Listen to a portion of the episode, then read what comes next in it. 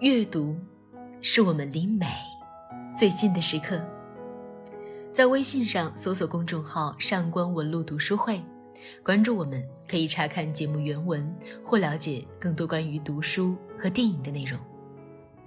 你们好，我是上官文露读书会的主播小何。如今啊，提到学术，总能引得眉毛皱起，因为大多数人印象里的学术和看不懂这三个字几乎可以画上等号。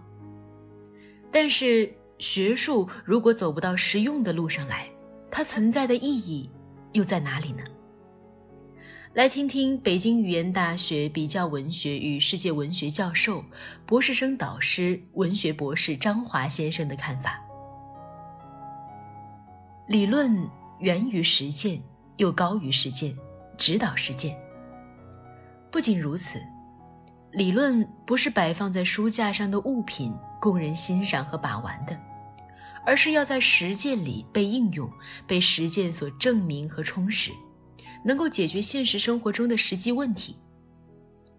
不解决实际问题，不能在实践当中应用，或者不能指导实践的理论。不管逻辑上多么自洽，也只能属于无用的理论。与此同时呢，理论在指导实践的过程里，还要与时俱进、因地制宜，还要不断的进行发展和完善，才能成为科学的理论、有生命力的理论。一生精研东方学和中西文化交流史的季羡林先生。生前在接受电视媒体采访的时候，曾强调学术研究的实用价值。他说：“学术如果对国计民生无补，这样的学术就没有多大的价值，而且浪费人们的精力和社会的资源。其实有些哲学道理，如果用简单的生活例证来解释，会比它本身更有道理、更生动、更有说服力。”二零零九年，我曾著文呼唤哲普，意思是说，科学有深入浅出的科普活动，哲学也应该有通过形象和简洁的表达而让公众心领神会的哲普活动。在这篇文章当中，我曾批评学界把中文专业的博士论文做成哲学论文的现象。哲学不应该仅仅是经院里谈论的话题。应该走进百姓。如今的学术界似乎把哲学放到了天上，而且中文系的也跟着凑热闹。翻翻这些年中文系的博士论文，不知道有多少都写成了哲学论文。似乎不这样就不够高深，不够高深就不够难懂，不够难懂就显得没有学问。岂不知，这学问。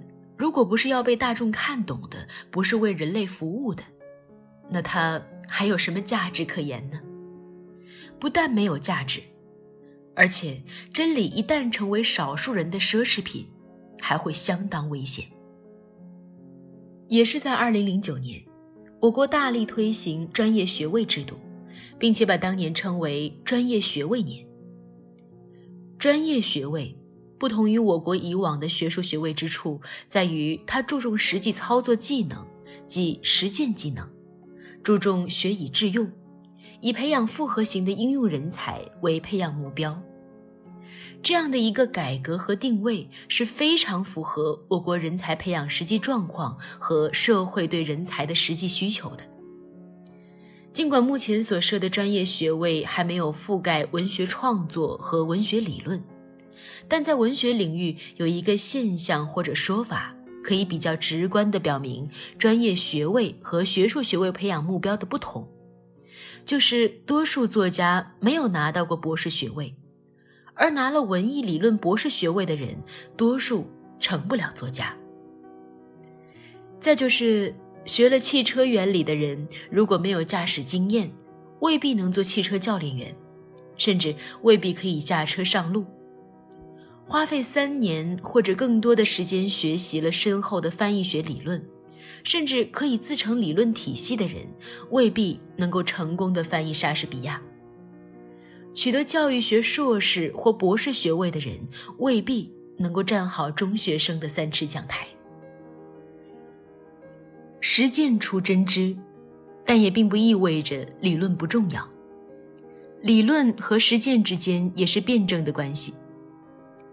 汉语国际教育作为我国第一批设立的专业硕士学位之一，理应重视教学技能的训练。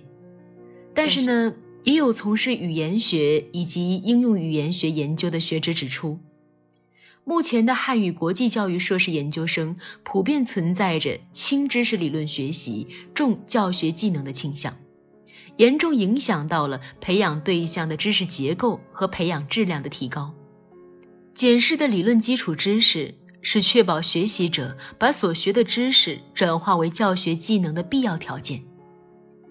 急功近利的思想不利于研究生的专业知识基础的牢固性，影响他在将来的职业生涯里可持续的发展。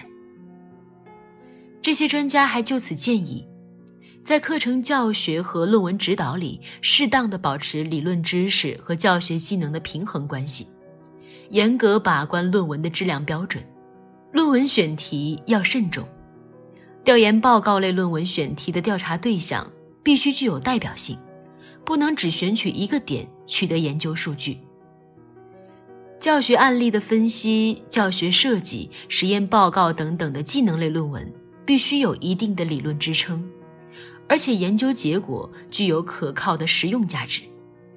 北京语言大学出版社二零一二年出版的《对外汉语理论与实践》，算是对这一领域有关问题的一个总结。如果你想查看今天节目的内容，请到微信上搜索公众号“上官文露读书会”。阅读是我们离美最近的时刻，让我们共赴一场美丽的约会。今天的读书就到这里。我们下期再会。